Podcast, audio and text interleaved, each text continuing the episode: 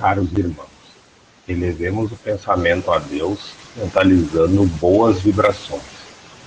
Rogamos pela companhia de espíritos de luz neste momento de leitura do Evangelho de Jesus em nosso lar, para que as palavras do Mestre penetrem fundo em nossos corações e possamos colocá-las em prática a cada ação daqui para frente.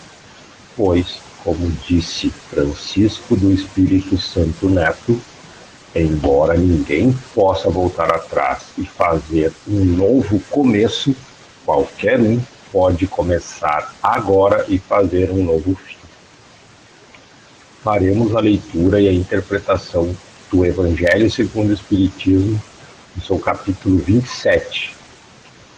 Pedi e obtereis, nos itens 16 e 17 preces inteligíveis.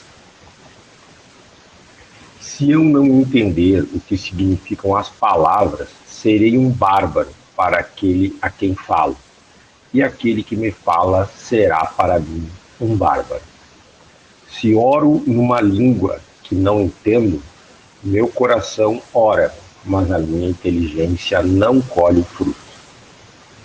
Se louvais a Deus apenas de coração, como é que um homem do número daqueles que só entendem a sua própria língua responderá Amém no final de vossa ação de graças, uma vez que ele não entende o que dizes?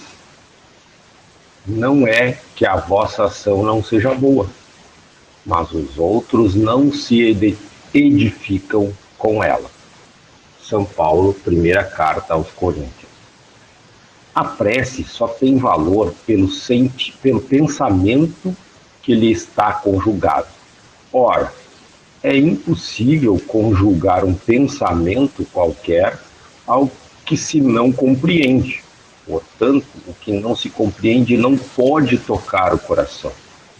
Para a maioria imensa das criaturas, as preces feitas numa língua que elas não entendem não passam de uma amálgama de palavras que nada dizem ao espírito. Para que a prece toque, preciso se torne que cada palavra desperte uma ideia, e desde que não seja entendida, nenhuma ideia poderá despertar. Será dita como simples fórmula, cuja virtude dependerá do maior ou menor número de vezes que se repita Muitos oram por dever, alguns mesmos por obediência aos usos, pelo que se julgam quites desde que tenham dito uma oração um determinado número de vezes e em tal ou tal ordem. Deus vê o que se passa no fundo dos corações. Lê o pensamento e percebe a sinceridade. Julgá-lo, pois, mais sensível à forma do que ao fundo é rebaixá-lo. Portanto, uh, interpretando esses escritos de Kardec, é possível verificar a razão pela qual a doutrina espírita propõe a fé raciocinada.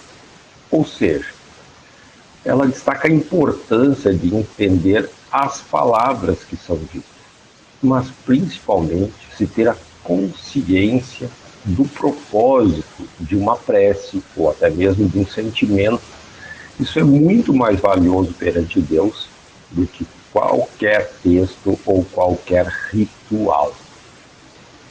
Assim, seguindo esse preceito básico da doutrina, concluímos este momento de oração, emanando os melhores pensamentos a todo aquele ser que cruzar o nosso caminho. Que sejamos fonte de bons sentimentos e de boas ações para com todos e sempre sinceramente gratos a Deus pela oportunidade da reencarnação, mesmo com cada prova ou expiação necessária à nossa evolução.